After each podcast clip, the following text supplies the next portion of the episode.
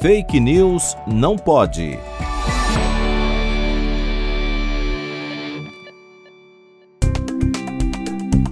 Com os crescentes casos de varíola de macaco entre humanos, muita desinformação está circulando na rede.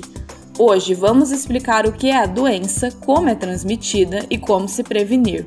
O vírus da varíola dos macacos foi descoberto em 1958 mas a primeira infecção em humanos só foi reportada em 1970. Os sintomas incluem irritações e lesões na pele, geralmente próximas às genitálias, mas também podem ocorrer nas mãos, peito, face e boca. Os sintomas aparecem dentro de três semanas após a exposição ao vírus e a doença dura de duas a quatro semanas.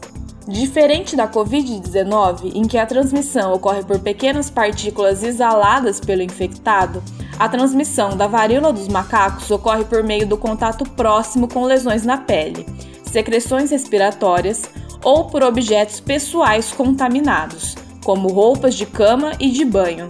Ademais, a transmissão por contato sexual ainda está sendo investigada. Desse modo, para se prevenir, é importante evitar o contato próximo com infectados e seus objetos de uso pessoal. Lavar as mãos com frequência também é recomendado. Felizmente, a vacinação contra a varíola comum é cerca de 85% eficaz na prevenção da varíola dos macacos, podendo resultar em uma doença mais branda.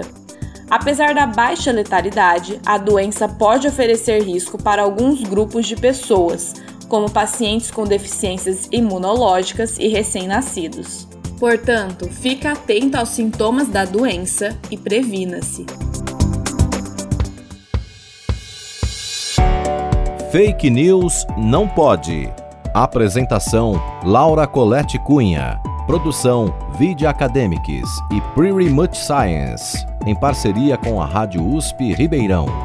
Revisão: João Vitor Guimarães Ferreira.